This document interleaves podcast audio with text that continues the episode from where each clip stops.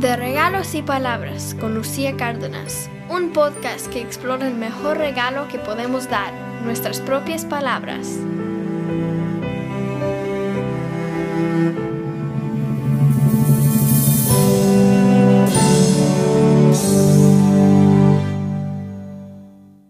Antes de empezar, quisiera contarles algo muy curioso.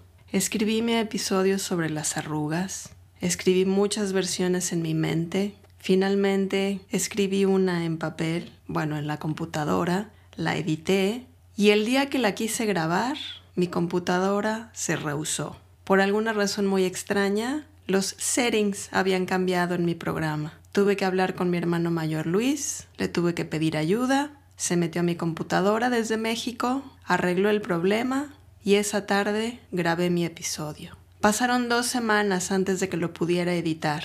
Ya quería compartirlo con ustedes. Y el día que por fin tuve tiempo, me senté y lo busqué en mi computadora, no estaba. ¿Qué le hice? No sé. Después de semejante fracaso, me di varios días para hacerme la idea de que iba a tener que grabar nuevamente este episodio. Y hoy que lo intento nuevamente, mi computadora primero no reconocía el micrófono, después hizo algunos trucos que no le pedí que hiciera y la tuve que apagar y volverla a prender. De manera que aquí estoy, en lo que sería mi tercer intento por grabar este episodio, y entonces me quedé pensando, qué curioso que esto me haya pasado específicamente con el episodio sobre las arrugas. Pareciera como si mi computadora estuviera haciendo lo que hacemos todo el tiempo, que es mientras menos hablemos de las arrugas, mejor. Pero yo me rehúso a hacer eso. Quiero hablar, quiero hablar mucho de las arrugas, de las canas y de todo lo demás que compartiré con ustedes en los siguientes episodios. Una de las cosas que más recuerdo de las viejitas de mi familia es que cuando llegaba el momento de tomarnos fotos, no querían salir. Y si aceptaban o las forzábamos a estar en la foto y luego se las enseñábamos, siempre decían que no les gustaba cómo se veían. De chica nunca lo entendí. Para mí todas ellas eran hermosas, con sus canas, sus arrugas, sus manchas, su poco o mucho peso. Todas ellas eran maravillosas. Pero ahora, a mis 52 años y medio, empiezo a entender por qué se sentían así. He estado entrevistando a mi mamá y a mi papá cada semana de manera individual y por Zoom para registrar su historia de vida. Y hace poco, hablando con mi mamá, salió el tema de las arrugas y el envejecimiento. Y muy distinto a lo que me está pasando a mí, mi querida madre me dijo que ella ha vivido todos sus cambios de manera muy natural y gradual, que si ya empezaban a salir canas, bueno, pues muy bien, que si ya se dibujaban las arrugas, pues también. Lo único que ha cambiado es que ella ya no se ve tanto al espejo. Y he ahí, mi querido público, la gran, gran diferencia. Hoy en día no solo me veo muchas más veces al espejo que lo que se veían mi bisabuela, mi abuela y ahora mi mamá, sino que además están las miles y miles de fotos que nos toman, que nos tomamos, en las que salimos y que podemos ver instantáneamente, haciendo mucho más palpable y evidente nuestro proceso de envejecimiento. Mi mamá solo se ve al espejo lo justo y necesario para ponerse crema en la cara, pintarse los labios o ponerse aretes. No tiene un teléfono como los de ahora. El suyo sirve para hacer llamadas y punto no tiene aplicaciones, no tiene cámara, no tiene nada de nada. Es un teléfono y ya. Mi teléfono, en cambio, tiene todo lo que los teléfonos actuales tienen. Y las fotos y videos que tomo ya no son solo para mí. Ahora es mucho más fácil y rápido compartirlas con el mundo. ¿Qué pasa entonces con todos estos cambios generacionales, por lo menos dentro de mi propia familia? pues que el nivel de angustia relacionado con mi proceso de envejecimiento es, imagino yo, mucho mayor. Para mis viejitas, la solución era no estar en la foto o no ver la foto cuando se revelaba, y al espejo solo se veían cuando tenían que hacer algo específico y práctico. En cambio yo, y sobre todo últimamente, desde que decidí escribir este episodio sobre las arrugas, me paso muchos minutos frente al espejo observando mi cara y los cambios que voy descubriendo, que por cierto son mucho más obvios e impactantes si me estoy viendo con los lentes puestos. Bueno, tanto tiempo he pasado viéndome al espejo que el otro día descubrí que las arrugas que se me están haciendo, como bajando la curva que marca mis bolsas debajo de los ojos y empezando desde el lagrimal, eran más y estaban más marcadas en el lado derecho de mi cara. Shock total. Quiere decir que además de todo, no me voy a arrugar de manera pareja, equitativa, igualitaria, que lo que me salga del lado derecho no saldrá del mismo tamaño y forma del lado izquierdo de mi cara. ¿Cómo? ¿Y por qué no? Me quedé pensando si esas arrugas de más tenían que ver con que el otro día me dio mucha comezón en el ojo derecho y luego de rascarme y rascarme me salieron lágrimas y cuando me las limpié las terminé embarrando en la piel debajo de ese ojo. ¿Será que las lágrimas lastiman la piel? Y entonces caí en la cuenta de que escribir sobre todo esto lo hace menos grave. Es más, ahorita que estoy escribiendo estas palabras, como si fuera una escena de película, me da mucha risa mi personaje. ¿Qué carambas hace esta mujer viéndose la cara en el espejo tanto tiempo para descubrir el paso del tiempo o de la angustia o del cansancio? ¿Para qué? No tiene nada mejor que hacer. Y si mi personaje pudiera contestar diría, es parte de mi trabajo de campo. Yo soy mi propio sujeto de investigación. En fin, como lo único que sé que me funciona es escribir, He aquí lo que se me ocurrió crear para este episodio. Mis arrugas en la cara cuentan miles de historias. Cuentan la historia de los llantos de bebé al estar físicamente separada de mi hermano gemelo después de haber compartido con él el mismo vientre durante nueve meses. Cuentan la historia de mis gritos y pataleos cuando necesitaba comida, leche, cambio de pañal o compañía y caricias. Cuentan la historia de mis tantos berrinches y enojos cuando era niña y que hicieron que me ganara el título de la enojona. Cuentan la historia de mis dramas de adolescente. Cuentan la historia de mis amores y desamores con distintas parejas y conmigo misma. Cuentan la historia de las angustias tan tremendas que pasé primero con la enfermedad de mi abuela mami y luego con las crisis de mi hermano gemelo. Cuentan la historia de mi separación cuando dejé a mi familia y me mudé de país a iniciar una nueva aventura. Cuentan la historia de una maestría que me costó puro sudor y lágrimas. Cuentan la historia de trabajos y jefas que me hicieron pasar corajes.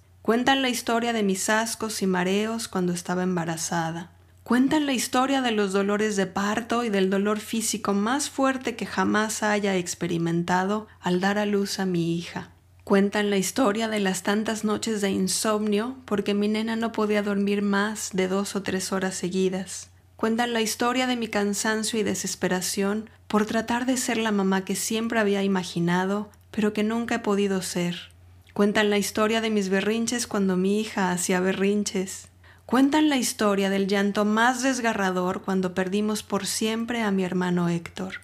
Cuentan la historia de las incontables veces en las que me soltaba a llorar recordando a mi hermano muerto y mi hija me decía, ¿otra vez vas a llorar? Cuentan la historia de mis tantas y tantas crisis existenciales que he tenido desde pequeña. ¿Para qué vine al mundo? ¿Cuál es mi misión? ¿Para qué existo? ¿Qué sentido tiene la vida? Cuentan la historia de mis angustias por la situación política de mi país de origen, donde nada parece cambiar y todo parece empeorar pero también de la situación actual del país en el que vivo, donde la locura por un hombre naranja nubla la mente y el corazón de millones y millones de personas. Cuentan la historia de las distintas crisis ecológicas, de la pérdida de la biodiversidad, del cambio climático que cada vez es más aterrador, Cuentan la historia de las angustias que me da pensar en los peligros de las nuevas tecnologías y de la angustia por proteger a mi nena adolescente de todo lo que pasa en este mundo, sabiendo que eso es solo una ilusión. Cuentan la historia de un patriarcado que le ha dado en la torre a tantas y tantas personas, hombres y mujeres, y del coraje que me da saber que siga habiendo feminicidios y que a las mujeres les pagan menos que a los hombres y que a las mujeres se les exige que sean siempre delgadas, jóvenes y que no hagan ruido, ni causen polémica, ni ocupen espacio, y a los hombres que sean fuertes y que no muestren sus emociones y que no se vean vulnerables. Cuentan la historia de lo difícil que es verme al espejo y observar cómo cambia mi cara y cómo se afloja mi piel Pero también cuentan la historia de todas las fiestas de cumpleaños que mi mamá y mi papá nos organizaron. Cuentan la historia de los 15 de septiembre, las navidades, los años nuevos y Día de Reyes que pasé con toda mi familia. Cuentan el gusto que me daba ir a la misma escuela que mis hermanos y hermana mayores. Cuentan la felicidad que sentía cuando veía a mi mamá asistir a un bailable escolar o a un concurso de poesía en el que yo participaba, o cuando la acompañaba a hacer el súper y luego íbamos al mercado y nos hacía unas comidas deliciosas. Cuentan lo mágico que era que mi papá jugara con nosotros en el patio de atrás y que en la alberca fuera el tiburón, o que llegara de ladrón a robar cuando mi hermana y yo jugábamos al banco, y que pusiera música clásica, ópera, tríos, y nos enseñara de música y de pintura y de escultura. Cuentan el orgullo de haber entrado a la UNAM y conocer un mundo que solo imaginaba, Cuentan la historia de la alegría inmensa que me dio terminar de escribir mi tesis de licenciatura después de seis años. Cuentan la historia de cuando mi mamá y mi papá lloraron en mi examen profesional y del amor que sentí por ella y por él al saber que todo eso lo había logrado solo gracias a que me habían tenido una paciencia infinita y me habían apoyado siempre sin condiciones. Cuentan la historia de lo orgullosa que me sentí cuando luego de titularme me gané dos becas y me vine a estudiar a los Estados Unidos. Cuentan la historia de mi encuentro con quien sería mi pareja de vida. Cuentan la historia de una mujer joven que reía tan francamente y de manera tan libre que el que ahora es mi marido me identificaba a la distancia y se emocionaba aún antes de verme. Cuentan la historia de nuestra boda en un restaurante de comida mexicana en Manhattan y de lo divertida y especial que fue nuestra ceremonia. Cuentan la historia de la sorpresa más grande cuando nuestro material genético se combinó y se creó un nuevo ser que llamaríamos Maya. Cuentan la alegría de cuando nació mi hija y de cómo las dos lloramos y lloramos, ella por haber llegado a un mundo que no conocía y yo por darle la bienvenida después de haberla soñado un día saliendo de mi vientre y mirándome a los ojos, esos mismos ojos que me veían después cuando era bebé.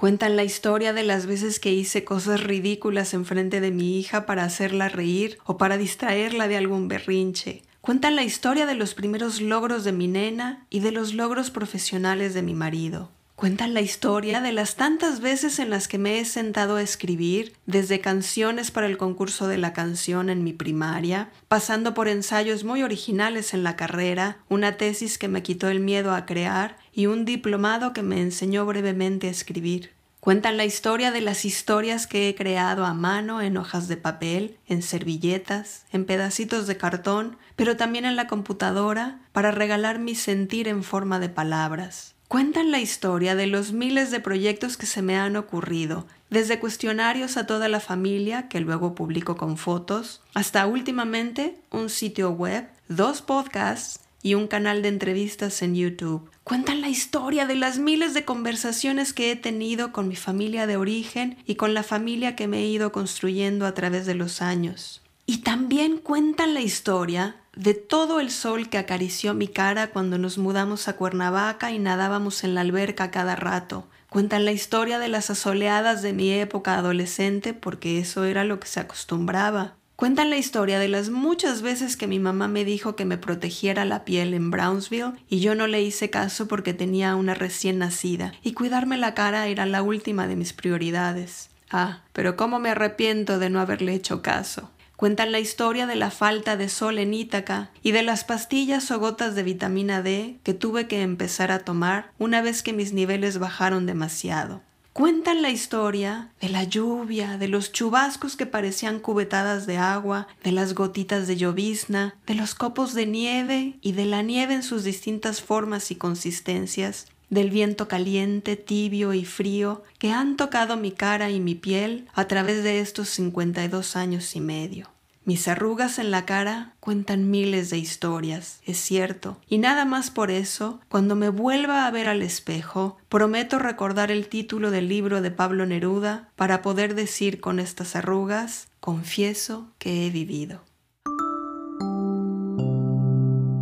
Ay, bueno, no sé ustedes, pero Yo terminé llorando al escribir estas palabras. Mi intención con este episodio no es que lloren conmigo, sino que se atrevan a escribir lo que sus arrugas significan para ustedes, y no nada más en la cara, en cualquier otra parte del cuerpo. Que hablen de ellas y con ellas, que destruyan sus demonios al ponerlos en papel y hacerles cosquillas para que den menos miedo, que saquen sus angustias sobre esas líneas que se dibujan en sus caras, y así quizás, solo quizás, aprenderemos a verlas con ojos un poquito más amorosos. Las y los espero en el siguiente episodio que dedicaré ahora a la memoria.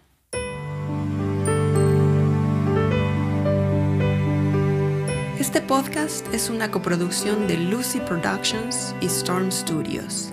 El diseño de sonido y la música original son de mi hermano mayor, Luis Cárdenas. El diseño del logo es de mi hermano gemelo, Jorge Cárdenas. Mi cuñada Ana Laura Espinosa es mi asesora de voz y la presentación la grabó mi hija, Maya Figueroa. Gracias y hasta la próxima.